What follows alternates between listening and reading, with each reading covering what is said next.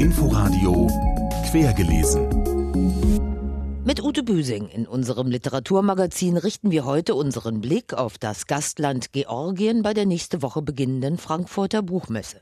Und wir stellen Ihnen die Buchpreiskandidatin Susanne Röckel und ihren Roman Der Vogelgott vor. Herzlich willkommen zu Quergelesen. Zunächst ausgewählte Literaturneuigkeiten der vergangenen Woche. Wegen Vergewaltigung wurde der in Schweden lebende französische Autor Jean-Claude Arnaud in Stockholm zu zwei Jahren Haft verurteilt. Gleichlautende Vorwürfe von insgesamt 18 Frauen gegen den 72-Jährigen, der mit Akademiemitglied Katharina Frostenson verheiratet ist, hatten zur Auflösung der schwedischen Akademie geführt und zur Nichtvergabe des Literaturnobelpreises in diesem Jahr.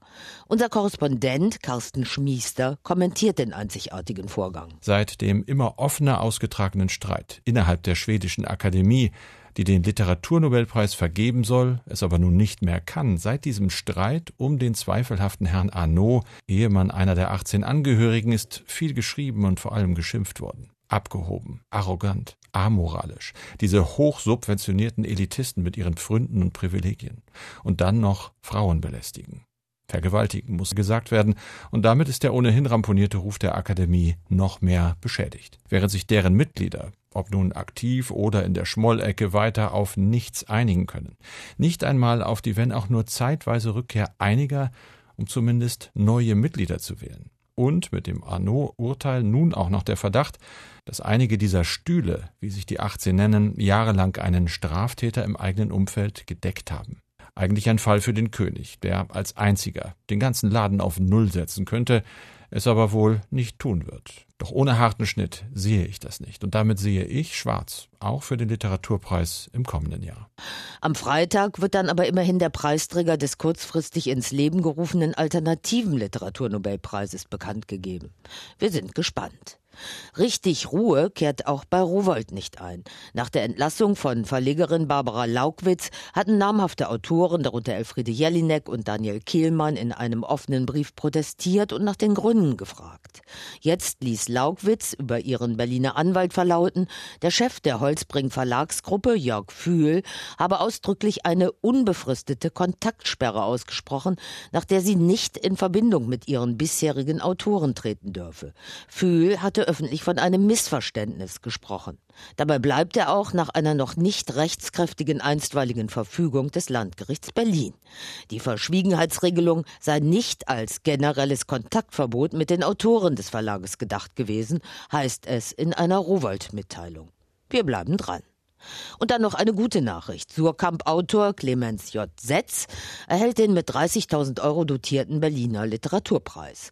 Damit verbunden wird er auch zum Gastprofessor für deutschsprachige Poetik an der Freien Universität Berlin im Sommersemester 2019. Originelle Akzente in den Großgattungen attestiert die Jury dem unerschöpflichen Fabulierlustigen zwischen Tradition und Avantgarde. Zuletzt legte er den Monumentalroman Die Stunde zwischen Frau und Gitarre vor. Und jetzt zu einer Kandidatin für den Deutschen Buchpreis, der kommende Woche im Vorfeld der Messe in der Frankfurter Paulskirche verkündet und verliehen wird. Einer Kandidatin mit Außenseiterchancen, aber großen Ambitionen. Etwas schaurig Schönes sei Susanne Röckel mit Der Vogelgott gelungen, findet unsere Rezensentin René Zucker. Es gibt Bücher, die verschlingt man atemlos, weil man nicht genug von ihrer Geschichte bekommen kann und unbedingt wissen will, wie es ausgeht für die Protagonisten, mit denen man sich identifiziert, die man wiedererkennt, liebt oder ablehnt. Der Vogelgott ist nicht so ein Roman. Man verschlingt ihn nicht, man nimmt ihn häppchenweise. Wie teuer schmeckende Pralinen, die eine leichte Schärfe im Abgang haben.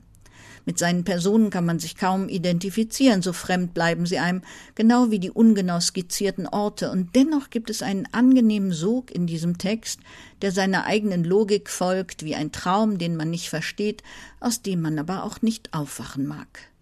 Er ist zeitlos, poetisch und kosmopolitisch, furchterregend und betörend. Wozu sind wir hier? Welche Rolle spielen wir in diesem barbarischen Stück, das von den Vogelmännern entsonnen wurde. Da ist der Ornithologe und Tierpräparator Konrad Weide, der einst einen großen Greif tötete, um ihn theatralisch ausgestellt zu präparieren.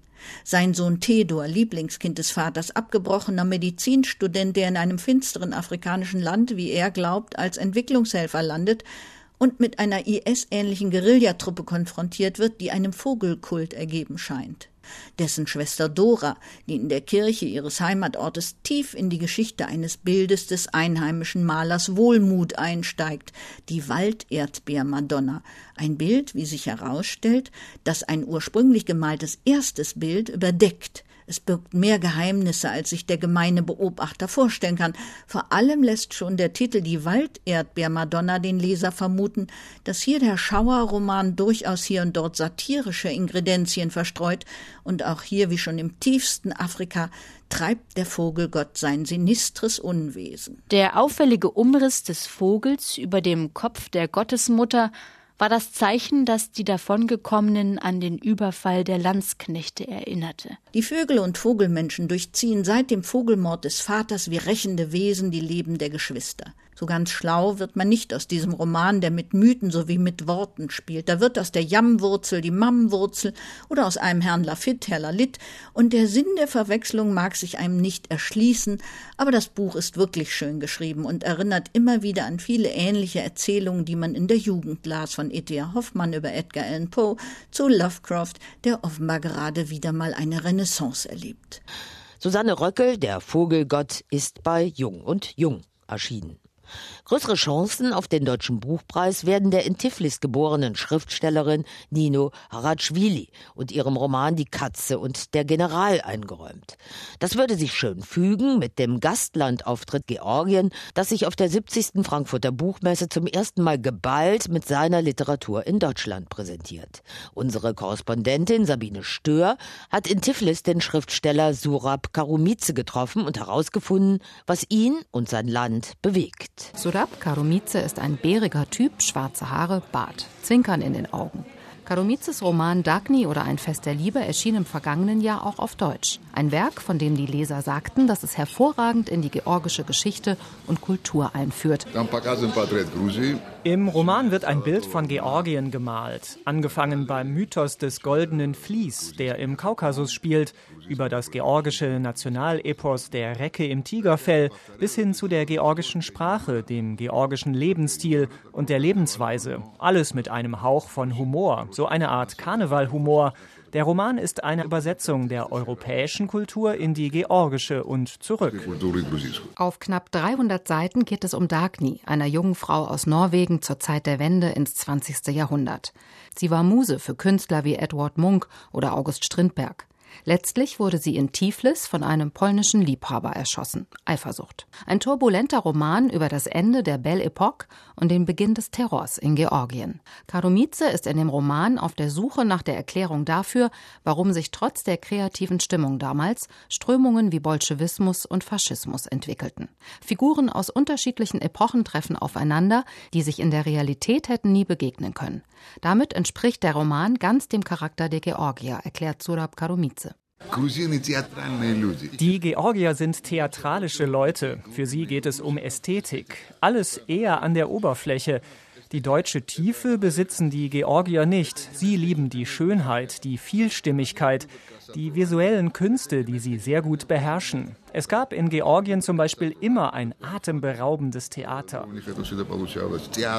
Der 62-jährige Schriftsteller schmunzelt und trinkt einen Schluck Kaffee. Er hat lange in den Vereinigten Staaten gelehrt. Mitte der 90er ist er zurückgekommen. Das Wirtschaftssystem in Georgien war kollabiert. In den 2000ern dann regierte Staatspräsident Michail Saakashvili.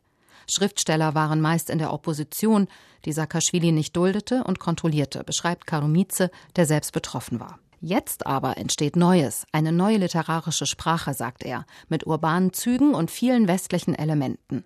Deshalb ist die Buchmesse in Frankfurt für Georgien auch eine große Chance, sagt Surab Karumice begeistert. Nicht zuletzt, weil es dabei um mehr als Literatur geht.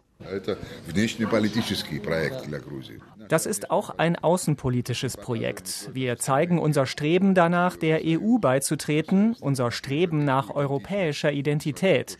Die vergangenen 300 Jahre war es das Leitmotiv der georgischen Elite, dass wir zu Europa gehören, dass wir zurückkehren wollen in unsere europäische Familie, die wir vor langer Zeit verlassen haben.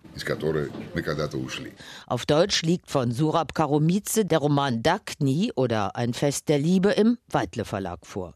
Einen schönen literarischen Überblick über Gegenwart, Vergangenheit und Zukunft der sagenumwobenen georgischen Hauptstadt Tiflis gibt das bei Surkamp herausgegebene Lesebuch Zug nach Tbilisi.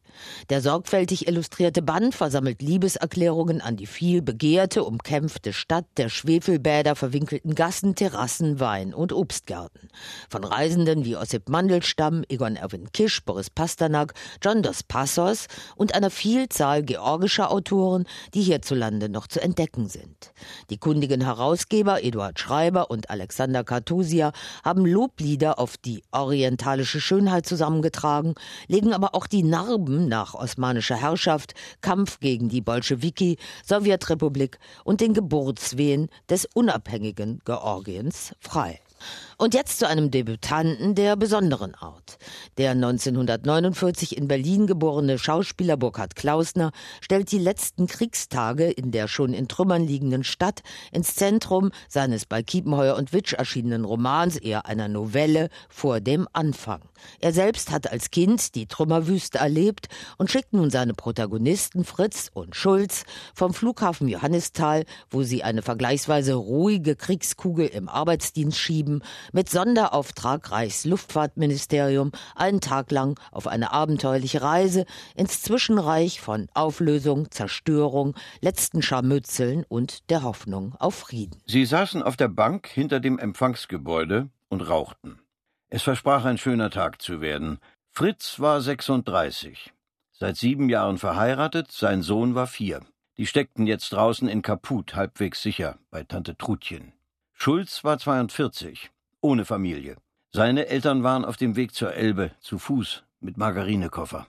Schräg gegenüber in der Versuchsanstalt war der größte Teil der Leute schon verschwunden. Zwei, drei Wachmänner fütterten eine Art Lagerfeuer mit Akten. Überhaupt schien sich eine Art Wurstigkeit breit zu machen, die die beiden auf der Bank erstaunt auch an sich selbst bemerkten.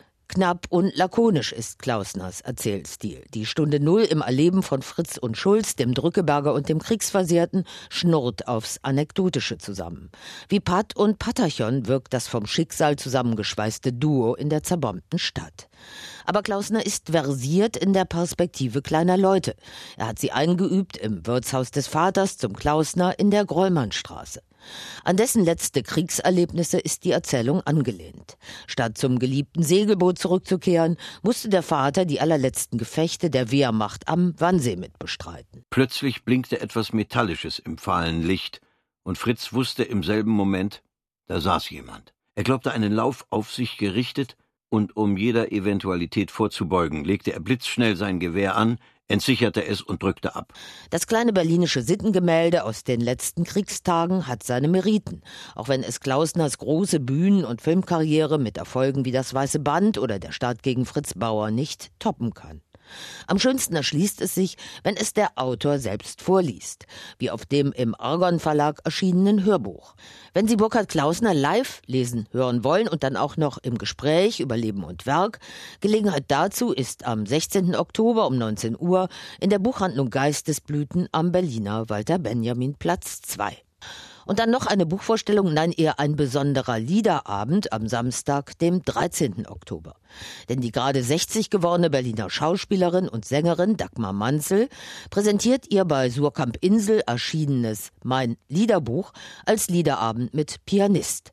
Da leben die 20er und 30er Jahre wieder auf, Friedrich Holländer und Werner Richard Heimann, Blandine Ebinger und Fritzi Massari. Wo ich mich sehr drüber freue, weil das wirklich so viele Lieder aus den 20er, 30er Jahren sind, mit Text und Noten, was ja so schön ist. Wenn viele fragen mich immer, ach, ich würde es gerne singen, aber wo sind denn die Noten? Das ist alles in dem Buch drin und ich habe äh, ab und zu was drüber geschrieben, warum ich diese Lieder so liebe oder wie die, wie ich dazu gekommen bin, dass das jetzt meine Lieder zu meinem Liedschatz sozusagen gehört. Ort dafür ist die eben bereits erwähnte Buchhandlung Geistesblüten am Berliner Walter Benjamin Platz 2. Beginn ist 19 Uhr.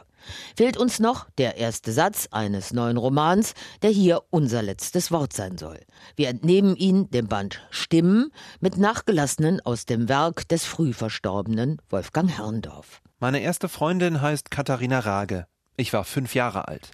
Mehr von Wolfgang Herrndorf und dem bei Rowold Berlin erschienenen nachgelassenen Band Stimmen erfahren Sie in einem der nächsten Quergelesen. Und das war's für heute. Tschüss sagt Ute Büsing. Inforadio Podcast.